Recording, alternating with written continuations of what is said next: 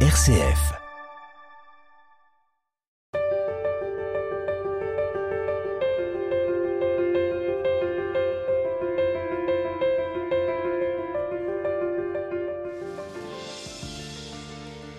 Père Emmanuel, bonjour. Bonjour. Je vais vous laisser vous-même prononcer votre nom parce que vous êtes d'origine brésilienne. Oui, oui, oui. Alors, le- oui, le nom de famille, il est, portugais, famille d'origine portugaise. Euh, C'est Albuquerque. Et en français, ça donnerait Albuquerque. Albuquerque. Le chêne blanc. Donc vous êtes d'origine brésilienne, on vient de le dire. Vous êtes curé de la paroisse Saint-Pierre-Saint-Paul à Grenoble. Si vous deviez présenter en quelques mots cette paroisse, comment est-ce que vous vous y prendriez Alors, la paroisse Saint-Pierre-Saint-Paul, c'est la plus jeune paroisse du diocèse, puisqu'elle a été érigée le 1er septembre 2021. Donc, parlons du quartier Mistral. C'est un mélange de quartier résidentiel, quartier populaire, un quartier où il y a beaucoup de collèges, beaucoup d'écoles, donc avec un- une pastorale des adolescents aussi qui a beaucoup de potentiel. Donc, c'est une, une jeune paroisse de deux ans qui apprend à devenir une paroisse, qui apprend à se connaître, qui apprend à accueillir, à se déployer. Voilà. Je précise que vous êtes un prêtre incardiné dans le diocèse de Grenoble. Incardiné, ça veut dire que vous avez été ordonné euh, prêtre ici dans le diocèse et pour le diocèse et que vous n'êtes pas un prêtre brésilien qui a été envoyé en France. Voilà, c'est ça. Je ne suis pas ce qu'on appelle un prêtre fidei-donum, donc un prêtre qui part en mission dans un autre pays, ni un prêtre étudiant qui est euh, pour une durée limitée. Je suis incardiné, j'ai été ordonné en 2014. J'aime bien dire, j'appartiens au diocèse de Grenoble-Vienne. Voilà. Votre vocation, elle est née au Brésil? Oui. Votre vocation de prêtre? Oui, oui, oui, oui, oui, oui. Vous vous en souvenez précisément ou ça a mûri dans le temps? Non, non, je me souviens précisément. Je suis né dans une famille assez modeste, euh, vers Brasilia. Mes parents se sont séparés quand j'étais euh, tout petit, j'avais deux ans. Je suis fils unique, entre mon père et ma mère, je suis le seul enfant. Ma mère, une femme très croyante, elle m'a toujours appris à prier. Elle me faisait prier tous les soirs, et après elle me faisait un signe de croix sur le front, et elle partait se coucher. À l'époque, elle n'était pas le genre de maman qui se mettait à côté pour lire un bouquin et tout ça. Elle était assez dure, mais parce que la vie était comme ça à ce moment-là.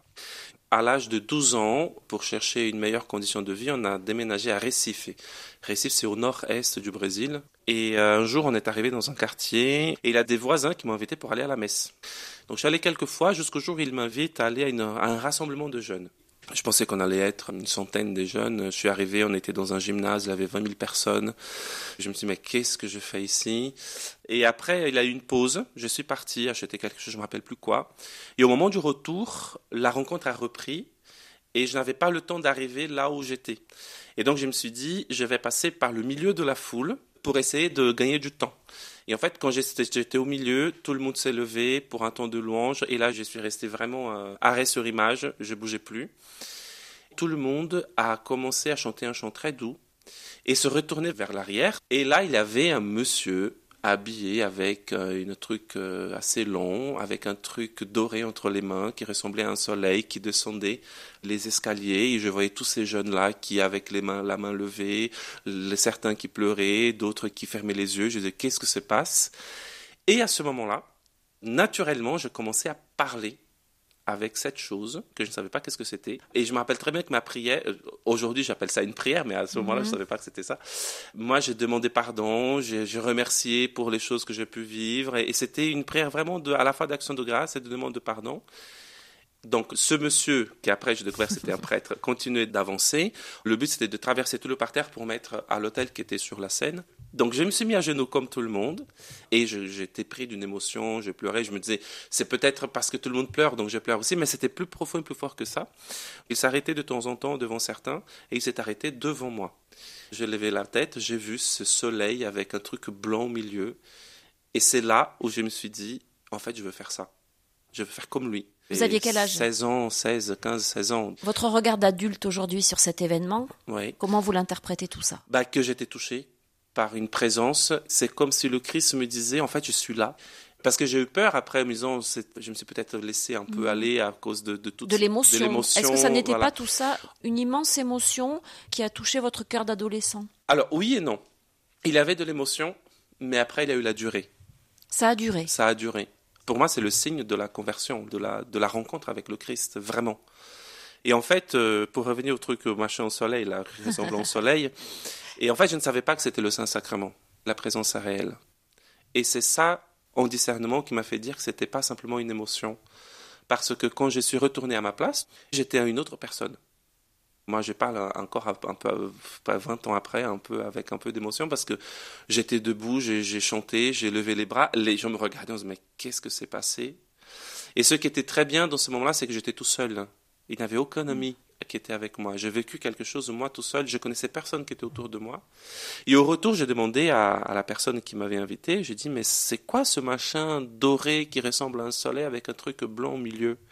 Elle m'a expliqué ben pour nous les catholiques c'est la présence réelle de Jésus. Jésus est présent. C'était la première catéchèse que j'ai reçue sur l'Eucharistie. Et là, j'ai dit eh mais c'est pour ça que je parlais comme si je parlais à Jésus.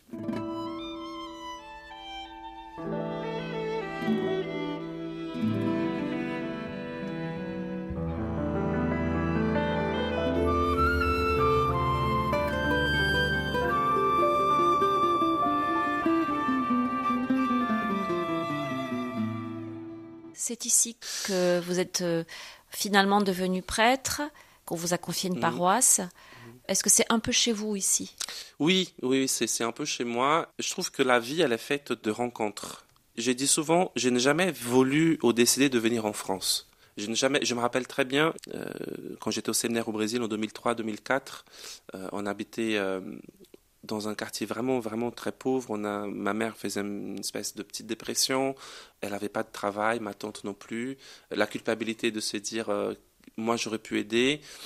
Et euh, je suis rentré à la maison euh, pour un, week-end. Je me rappelle très bien, j'avais même pas de sac pour porter mes, mes affaires. J'étais dans des sacs plastiques. On habitait en haut d'une colline et je descends, en descendant la colline, après avoir vu toute la situation, je me rappelle que j'en pleurais et je disais au Seigneur, c'était ma seule prière, j'accepte tout. Je veux te donner ma vie, j'accepte tout, sauf devenir missionnaire. Pourquoi? Parce que je voulais pas quitter le Brésil.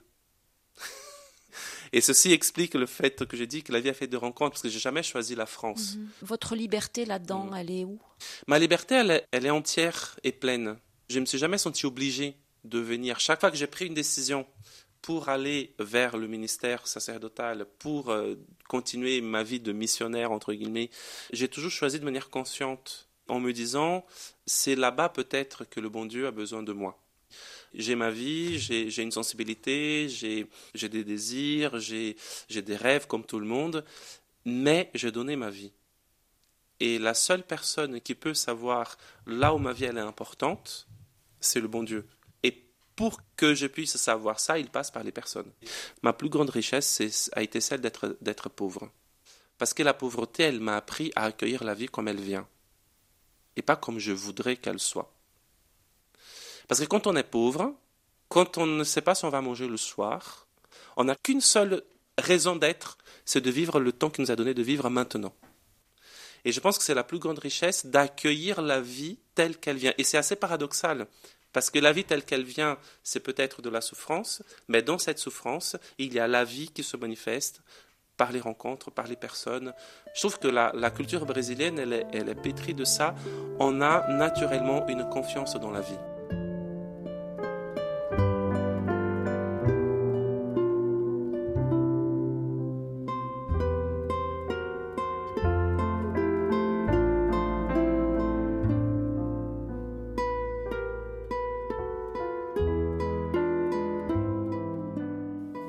Emmanuel Albuquerque et je rappelle que vous êtes euh, donc le, curé de la paroisse Saint-Pierre-Saint-Paul, ici à Grenoble.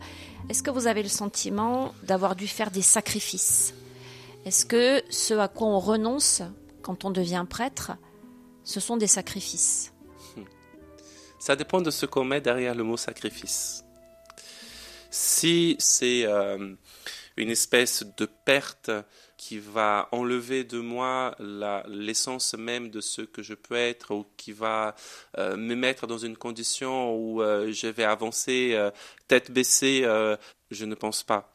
En revanche, là où il y a le renoncement, il y a toujours un sacrifice que pour moi n'est pas un sacrifice pour perdre, mais c'est un sacrifice pour gagner.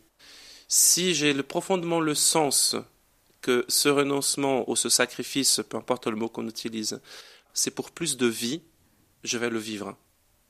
Le jour où on se rend compte que ce renoncement il est vide de sens, ça veut dire qu'il a un problème. Et c'est pareil pour tout. pour un métier, pour une vocation, pour un mariage. C'est donc la recherche pour moi. C'est pour plus de vie. Pour plus de vie. Je romantise pas non plus ma vie. Hein. Il y a deux jours où je me lève, je dis oh pétard, il a encore des trucs à faire. J'ai envie de. Il fait moche, il fait froid. J'aimerais bien être ailleurs. C'est pas tous les jours euh, Disneyland, c'est pas tous les jours le grand looping, mais comme dans la vie de tout et chacun. Vous vous sentez seul parfois? Oui. Oui, oui. Mais la solitude ne me fait pas peur. Ce qui me fait peur, c'est l'isolement. Et vous vous sentez isolé? Parfois, ça peut arriver. Surtout quand on change de paroisse, par mmh. exemple. J'étais dans une paroisse euh, dans, le Nord-Isère. J'étais resté huit ans là-bas. Donc, je connaissais du monde. Je me suis fait des amis. J'ai, j'ai débarqué ici à Grenoble. Je connaissais absolument personne. Donc, les premiers mois, vous regardez, vous dites, est-ce que je peux aller boire un café aujourd'hui? Et, bah, Et avec qui? Et avec qui? C'est la première fois où j'ai senti dans mon ministère la personne la plus proche chez qui je peux aller de manière spontanée sans être obligé de faire tout le cérémonial qu'on fait euh, pour aller chez les gens, elle habite à une heure et demie. Et ça va mieux là? Maintenant, ça va mieux. et là, je, reviens à ce que je disais au début, parce que mon vécu et mon expérience fait que je sais que de toute manière, tout passe. Tout passe. Le pire moment que je traverse, ça va passer. La question, c'est comment je fais en sorte d'attendre que ça passe? Est-ce que je reste assis, bras croisés, à me lamenter parce que personne m'aime et parce que j'ai personne avec qui aller boire un café?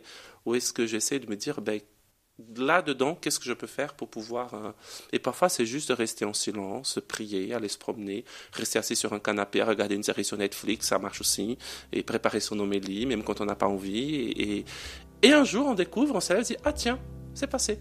Voilà. Jusqu'à ce que ça revienne un jour.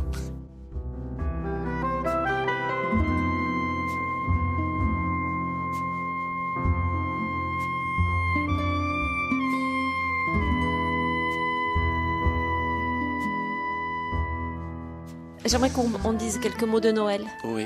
Qu'est-ce que ça représente pour vous, Noël? Alors, c'est ma période euh, liturgique préférée, parce que je trouve qu'il y a une douceur naturelle dans cette, euh, dans cette fête, rien qu'extérieurement, même si nous sommes dans un pays qui, euh, qui, dont la laïcité fait que parfois on utilise d'autres mots pour dire certaines choses, mais rien quand on sort dans la rue, les lumières, tout, ce qui, tout ce qui montre qu'il y a quelque chose de différent qui se passe.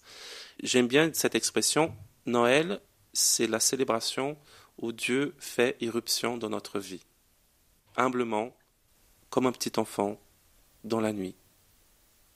Et c'est dans la nuit que Dieu se manifeste pour nous montrer que dans nos nuits à nous, Dieu est là aussi présent, simplement, humblement, comme un enfant qui attend qu'on puisse l'accueillir. Noël pour moi c'est ça. Et euh, nos nuits à nous, qu'est-ce que c'est?